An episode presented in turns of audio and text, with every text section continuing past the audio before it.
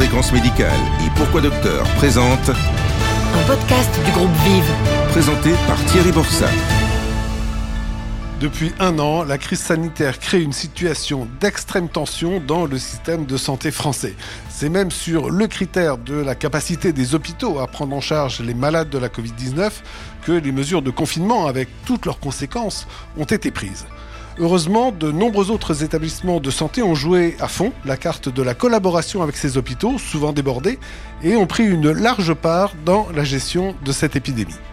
Dans ce podcast réalisé en partenariat avec le groupe Vive, nous recevons aujourd'hui le docteur Marc Clavel, responsable du service de pneumologie du centre MGEN Alfred Leun à Sainte-Fer dans la Creuse, qui est un peu un exemple de cette collaboration.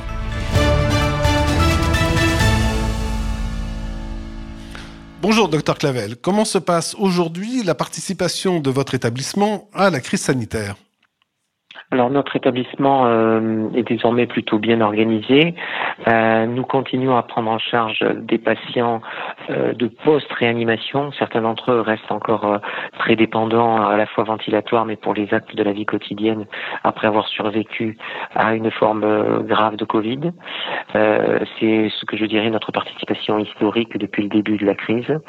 Nous continuons aussi à prendre en collaboration avec le centre hospitalier de Guéret des patients aigus atteints de pneumopathie à Covid, même si en, ce moment nous avons la chance dans notre euh, département d'avoir euh, une incidence assez faible.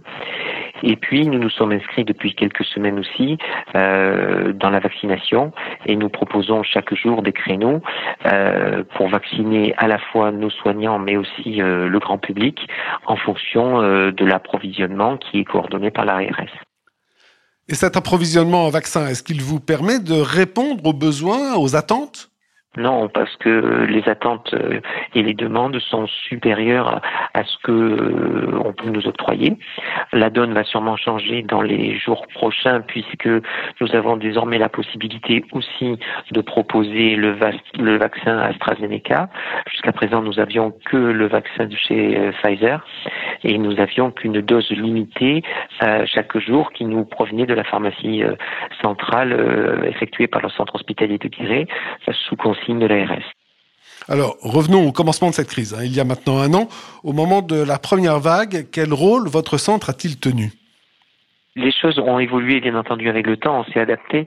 Euh, durant la première vague, euh, j'ai déjà dit ailleurs qu'on n'était pas en première ligne face à l'épidémie, puisque c'est l'hôpital public qui a assumé euh, tous les malades qui arrivaient. Par contre, on s'est rapidement organisé avec les services de réanimation alentour, c'est-à-dire l'hôpital de Guéret et le CHU de Limoges pour qu'ici, dans l'établissement, et compte tenu du fait que nous avons des soins continus, nous puissions euh, prendre le relais de la réanimation pour les survivants du Covid. Euh, en d'autres termes, nous acceptions les patients dès qu'ils étaient plus ventilés 24 heures sur 24 euh, en réanimation pour les aider à récupérer afin, dans cette période qui était très tendue au niveau sanitaire et où les places étaient chères, de libérer rapidement des places en réanimation et d'aider les gens à récupérer en ayant comme objectif qui puissent directement rentrer chez eux après. Et ça a été vrai pour une cohorte de patients en particulier qui avaient été transférés de réanimation en réanimation euh, de Colmar euh, jusqu'à Limoges. Est-ce que vous avez dû vous adapter pour accueillir ces patients? Oui, bien sûr. On s'est adapté parce qu'on a créé un secteur dédié, euh, mais nous avions quand même un partenariat déjà organisé avec les services de réanimation parce que notre service de pneumologie et de soins avec des lits de soins continus euh, permet une surveillance et une prise en charge adaptée. Et notre établissement a aussi une culture de la réautonomisation et de la réadaptation avec la chance d'avoir sur un même site euh, ergothérapeute, kinésithérapie, psychologue, diététicienne, tous ces professions euh, dont ont le plus besoin ces malades qui, qui réapprennent tout après, après un long séjour euh, en réanimation. Et pour la deuxième vague de l'épidémie, vous avez continué à prendre en charge ces patients issus des services de réanimation?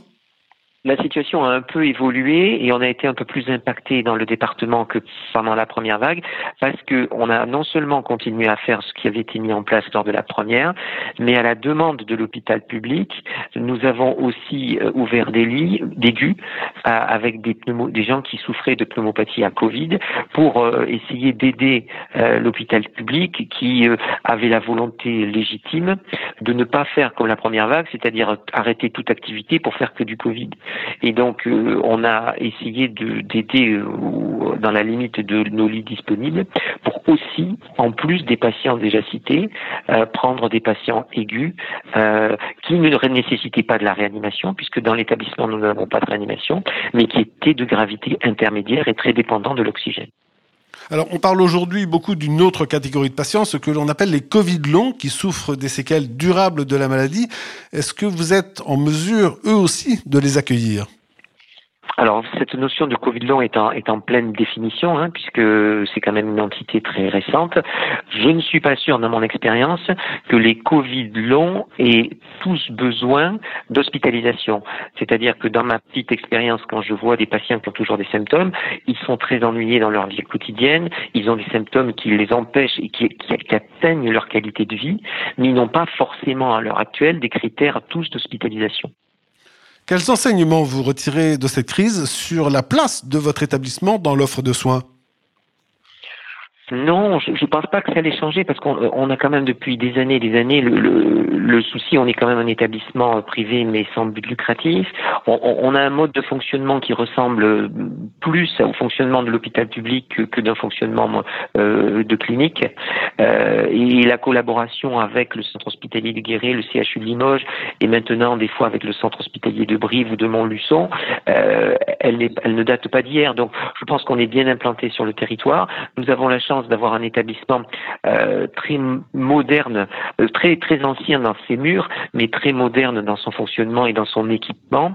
Et ce qui fait que ça n'a pas été euh, ça n'a pas été une révolution, plutôt une adaptation à un type de malade, parce que dans toutes ces prises en charge, on parle souvent du malade et c'est bien normal, mais nous avons eu aussi un devoir d'information ben, des gens qui travaillent à nos côtés toute la journée, c'est-à-dire les soignants, parce que vous comprenez bien que quand on communique en disant ben, on va faire du post-Covid grave et que deux mois après on dit ah ben finalement on va aussi prendre des patients aigus, tout ça se prépare euh, pour qu'il y ait un minimum de sérénité pour ceux qui sont exposés la dernier élément qui me paraît important, c'est que en plus de la phase de prise en charge symptomatique, voire curatrice de la maladie, on, on, a, on a eu la volonté de s'organiser, là encore avec l'hôpital public, pour participer à, à la vaccination les podcasts santé.